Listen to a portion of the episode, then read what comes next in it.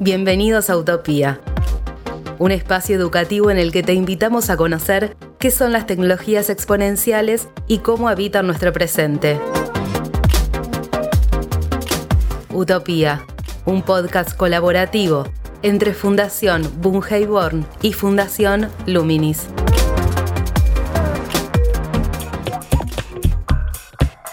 Hola, ¿qué tal? ¿Cómo están? Mi nombre es Gabriel Latorre y los voy a acompañar en este ciclo denominado Utopía, en el que a través de una serie de capítulos vamos a abordar qué son las tecnologías exponenciales y cómo funcionan. Nos referimos, entre otras, a la inteligencia artificial, a blockchain, a la biotecnología, a big data. Tecnologías que son exponenciales porque a medida que incrementan su capacidad y o velocidad, a la vez van reduciendo su costo y simplificando aspectos de su uso. Es decir, que cada vez están más presentes en nuestra vida cotidiana.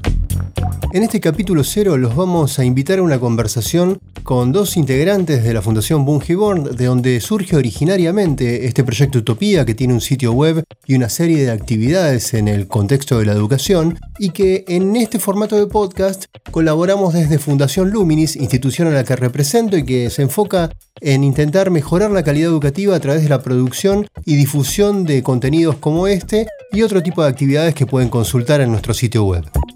Quienes nos van a contar sobre la filosofía del proyecto, los objetivos y a quienes está dirigido Utopía son dos miembros de la Fundación Bungiborn, Alejandra Candia, directora de proyectos de educación, salud e innovación social, y Ezequiel Bacher, quien es el coordinador senior de comunicación.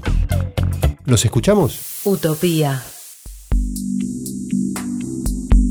¿Por qué son importantes las tecnologías exponenciales como para trabajarlas en la educación ¿Y por qué serían también importantes en la sociedad si las trabajamos en educación? Es porque las tecnologías exponenciales son importantes en todas las áreas de actividad humana y la educación no puede permanecer ajena a eso. Cuando pensamos que casi todo lo que hacemos hoy en día está atravesado por tecnologías exponenciales, desde nuestra interacción con un celular y todas las aplicaciones que lo componen, nuestro trabajo en la oficina o en la escuela con una computadora. Mucha de la información que recibimos por satélite, aunque estemos mirando televisión, tal vez no lo sabemos, pero estamos recibiendo información satelital.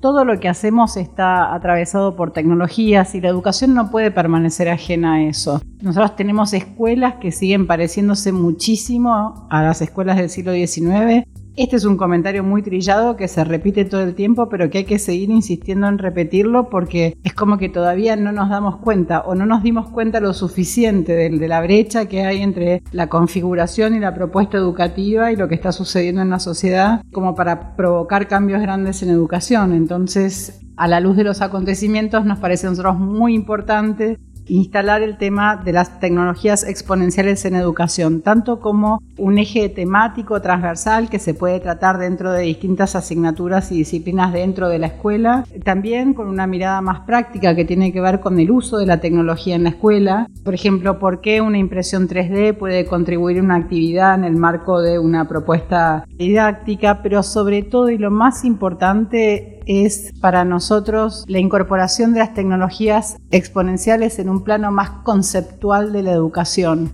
Entender que porque la sociedad cambia, porque estamos en una era de crecimiento exponencial y de satélites que nos despeinan, necesitamos escuelas que estén sintonizadas con esa realidad que va a suceder cambio o no cambie la educación. El tema es que si la educación no cambia va a haber gente que va a quedar excluida de la sociedad moderna. Y eso es algo que no podemos permitir. Y además porque es un tema fascinante. Es apasionante hablar de, y, trabajar con tecnologías exponenciales. Entonces es una oportunidad que nadie debería perderse. Todo esto se enmarca, digamos, este trabajo en un proyecto que excede este ciclo de podcast que estamos inaugurando con este capítulo. Y bueno, lleva por título este proyecto Utopía, ¿no? ¿Por qué Utopía? ¿Por qué utopía y tecnologías exponenciales? No sé si voy a recordar exactamente la cita de Galeano que inspiró el nombre del proyecto. La cita de Galeano textual es, la utopía está en el horizonte, camino dos pasos, ella se aleja dos pasos y el horizonte se corre diez pasos más allá. Entonces, ¿para qué sirve la utopía? Para eso sirve, para caminar. A nosotros nos pareció muy importante eso. ¿Para qué sirve en concreto? Para caminar, para avanzar en una dirección a la que no sabemos cuándo ni cómo vamos a llegar, pero para saber que para iniciar, digamos, toda una conversación y una movilización de la educación alrededor de la temática, aun cuando no tengamos un horizonte definido. Porque en estos minutos en los que nosotros estamos tomando un café y conversando sobre este tema tan interesante, la capacidad computacional de la humanidad creció muchísimo. Es difícil establecer objetivos y decirnos, ok, nosotros vamos a llegar a esto, pero por lo menos necesitamos caminar hacia ese horizonte, porque si no corremos el riesgo que decíamos antes, ¿no? De tener una educación que esté totalmente disociada de la dirección en la que se mueve la sociedad. Entonces tenemos un rumbo que nos marca esta utopía, donde hay varios temas para conversar, que son todas estas tecnologías exponenciales, pero ¿con quiénes conversamos? ¿Con quiénes conversa el proyecto Utopía? A quiénes se va encontrando en el camino, a quiénes está dirigido. Utopía nació como mm, una iniciativa que estaba desde la Fundación Mungiborn muy orientada al trabajo con funcionarios públicos que trabajen en ámbitos educativos, porque nos parecía muy importante que desde el punto de vista macro de la planificación a nivel sistema educativo haya esto que decíamos recién, un mejor alineamiento entre los contenidos, las propuestas y también las didácticas educativas y la sociedad exponencial, para llamarlo de alguna manera y empezamos a trabajar mucho con ellos. Nos sorprendió mucho la apertura de los funcionarios a conversar sobre estos temas, el interés, la curiosidad que generaba y también los debates muy intensos que se generan cuando en un mismo recinto debaten hacedores de políticas públicas y personas que pertenecen a la economía digital y que trabajan activamente ahí. Eso fue en 2019 y después la pandemia nos trajo tanto desafíos como oportunidades para continuar esa conversación y no solo no interrumpimos la conversación, sino que además la ampliamos y acá Ezequiel nos puede contar mejor en qué consiste esa ampliación tanto de los contenidos como de las modalidades de esa conversación. Efectivamente, lo que hicimos a raíz de la pandemia y no poder hacer los encuentros presenciales con los que había nacido el proyecto Utopía, nos planteamos, bueno, cómo seguir la conversación sin ningún tipo de barrera geográfica y ahí es donde surgió la posibilidad de crear un sitio, que también se llama Utopía, por supuesto, donde abarcamos diferentes temáticas de tecnologías exponenciales, pero obviamente ampliando la conversación a todo el universo de la comunidad educativa interesada en las temáticas. Este proyecto que lo hicimos en colaboración con el programa educativo de nuevas tecnologías Pent Flaxo, armamos un sitio con muchas notas, muchos artículos de interés sobre tecnologías en particular y también notas de interés en general sobre temáticas que van por la tangente, pero siempre volviendo a la conversación que planteaba Alejandra. Tenemos notas de opinión de periodistas como Sebastián Campanario, el filósofo Valentín Muro, Cintia Perazo, también periodista de La Nación, y otros más. La verdad es una oportunidad espectacular tener este podcast que también se suma a la familia de Utopía con el encuentro presencial, el sitio y ahora este podcast. Y en el podcast por cada tema tenemos invitados de los cuales incluso algunos han participado en algunos proyectos de Fundación Bungiborn. Bueno, en el podcast tenemos un montón de invitados, diferentes temáticas, trabajamos temas como Big Data, inteligencia artificial, blockchain, Internet de las Cosas. La verdad, cada episodio es otra temática en particular y están buenísimos todos. Y la verdad que sí, como nos mencionás, tenemos un montón de invitados. Por ejemplo, solamente para nombrar algunos, ¿no? Vera Álvarez, que es secretaria de la Fundación Argentina de Nanotecnología y aparte fue premio estímulo de la Fundación Bunge Born en 2015. Contamos con invitados como Roberto Bunge, que es doctor en aeronáutica de la Universidad de Stanford y profesor en San Andrés. Contamos con Walter Sosa, escudero, también profesor de San Andrés y doctor en economía. Contamos con Valeria Odetti, coordinadora de Pent Flaxo también para trabajar temas con transmedia. Así que la verdad tenemos voces muy diversas, todas muy capacitadas y muy formadas, que nos ahondan en las temáticas de una forma súper interesante y que nos conecta de una manera que está bueno y queremos compartirla con todos. Quería aprovechar que Ezequiel mencionó a Valeria Odetti de Ben Flaxo para decir que en este camino, que también es exploratorio para nosotros, ¿no? De tratar de instalar el tema de las tecnologías exponenciales en el seno del debate educativo, por suerte, algo que parecía una idea un poco abstracta o, marginal al principio, digamos como que corría en paralelo al debate educativo que impera en los medios y en el discurso público. En el camino nos encontramos con un montón de entusiastas, de personas que rápidamente entendieron cuál era el objetivo, que no solo nos alentaron a que siguiéramos adelante, sino que además se subieron a esto que ya es como un movimiento, que, que llamamos utopía, ¿no?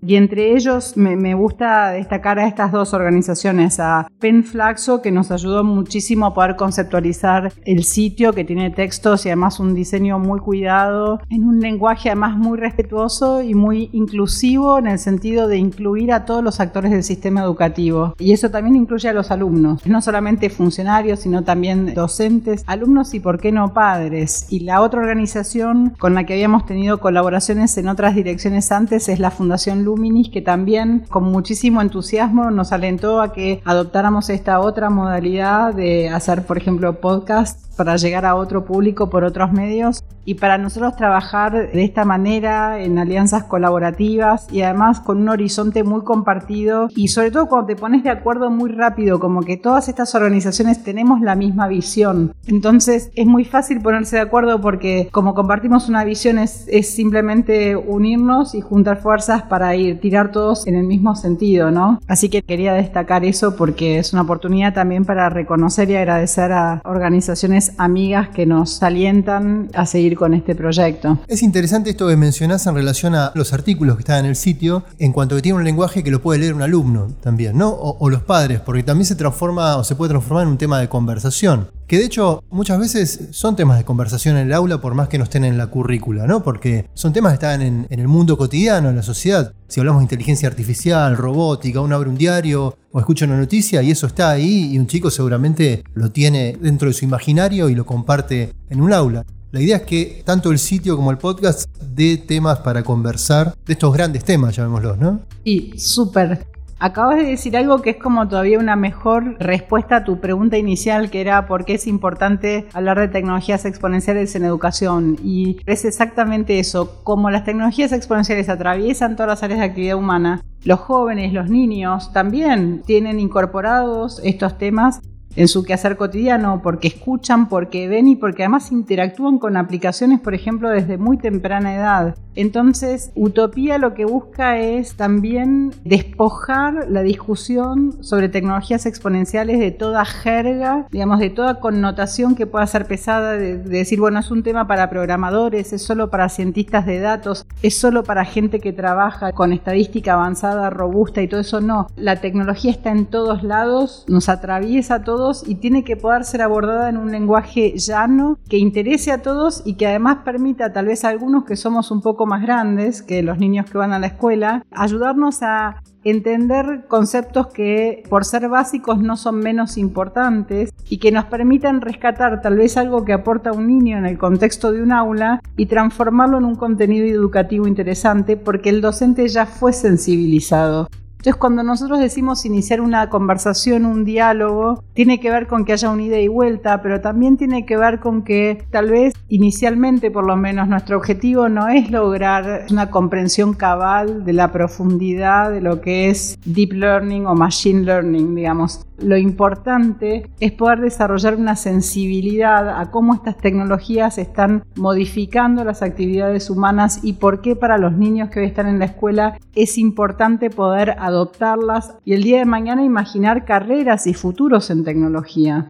Hay que tener en cuenta que los chicos que hoy están en una escuela, a lo largo de su vida van a tener entre 15 y 20 trabajos. El 99% de esos trabajos van a estar muy directamente vinculados con la tecnología. Entonces es una conversación casi obligada que no vemos que se esté dando en otros ámbitos. Por eso es una invitación también a otros a sumarse. Me anima a sumar también, no solamente es un disparador, donde la conversación empieza acá y claramente no termina acá, esto es solo el comienzo, sino también convertirnos en seres porosos y abrir nuestras cabezas a escuchar cosas nuevas, cosas distintas, en otro lenguaje. Muchos de nosotros no trabajamos en estos temas particularmente y es una oportunidad para conocerlos de otra manera. Estamos acostumbrados a pensar, como decía Alejandra, en nombres largos, nombres difíciles en otros idiomas, y que tengamos esta oportunidad de sentarnos, leer o escuchar, en este caso con el podcast, escuchar sobre diferentes tecnologías y cómo se aplican en la vida cotidiana, nos abre el juego a convertirnos en porosos y aprender y después veremos qué hacemos con esto, pero por algún lado había que empezar. Me parece que un poco en esto que dijeron ambos está sintetizado este lema del sitio que es pensar, crear, vivir, ¿no? ¿Por qué lo pensaron desde ahí, esta secuencia? Porque también son pasos hacia ese horizonte, ¿no? Es porque las tres áreas tienen que ver con la tecnología, digamos. Hoy es muy difícil pensar proyectos innovadores que no incorporen en alguna medida alguna tecnología exponencial, porque vivimos interactuando o mediados por dispositivos que incluyen tecnologías exponenciales y porque tanto en, pensar como en crear la oportunidad de innovación, no estoy diciendo que no haya innovación sin tecnología, por supuesto sigue habiendo artes visuales extraordinarias, pintura, otras manifestaciones, pero la música, pensemos en la música. Hoy cualquier pieza musical o producción musical profesional tiene un altísimo componente tecnológico. Y eso no va en detrimento de la creatividad o de la parte más lúdica o más humana, entre comillas, al contrario. La tecnología viene a potenciar la belleza de la creación humana, no es algo que lo reemplace. Entonces, sí, un poco pensar, crear, vivir tenía que ver con casi todo en tu vida. Si te pones a pensar, tiene que ver con tecnologías exponenciales, aunque no lo sepas. Un poco entonces también un objetivo de, de todo este proyecto es hacer exponencial esa capacidad de, los chicos, ¿no? de los alumnos, de alguna manera, que son los destinatarios finales de todo este proyecto. Ahí está la esperanza, en poder potenciar exponencialmente las capacidades de los niños, hacer crecer las oportunidades laborales para ellos cuando terminen el secundario también exponencialmente, darles oportunidades de colaboración internacional y que puedan crecer exponencialmente. Antes era impensable que un niño que vive en un lugar como General Villegas dentro de 20 años pueda estar trabajando para una empresa en Singapur o en Copenhague y hoy no es una locura, de hecho es un futuro totalmente plausible, pero está en nosotros poder incorporar eso a nuestra planificación, a nuestra forma de pensar y de vivir y de crear dentro del sistema educativo también, justamente para que esas potencialidades puedan expresarse y que eso se haga realidad y que esos niños no queden afuera, porque si no es el niño de General Villegas, va a ser un niño en Taiwán. A mí me encantaría que sea el niño de General Villegas el que pueda exportar su talento con tecnologías exponenciales. Y llegamos al final de este capítulo cero del podcast de Utopía. Ezequiel, unas palabras finales sobre el proyecto y este ciclo. Esperamos que les guste, que lo escuchen, que lo disfruten, que lo compartan y obviamente estamos dispuestos a iniciar cualquier conversación con quien esté interesado o interesada en conocer más sobre lo que hacemos en la fundación, sobre distintos proyectos, sobre Utopía en particular. Nuestras puertas están siempre abiertas y por supuesto, como decía al principio, este es el comienzo de un camino, como decía Alejandra, este horizonte y vamos a seguir caminándolo. Esto fue Utopía, un espacio educativo en el que te invitamos a conocer qué son las tecnologías exponenciales y cómo habitan nuestro presente. Utopía, un podcast colaborativo entre Fundación Born y Fundación Luminis.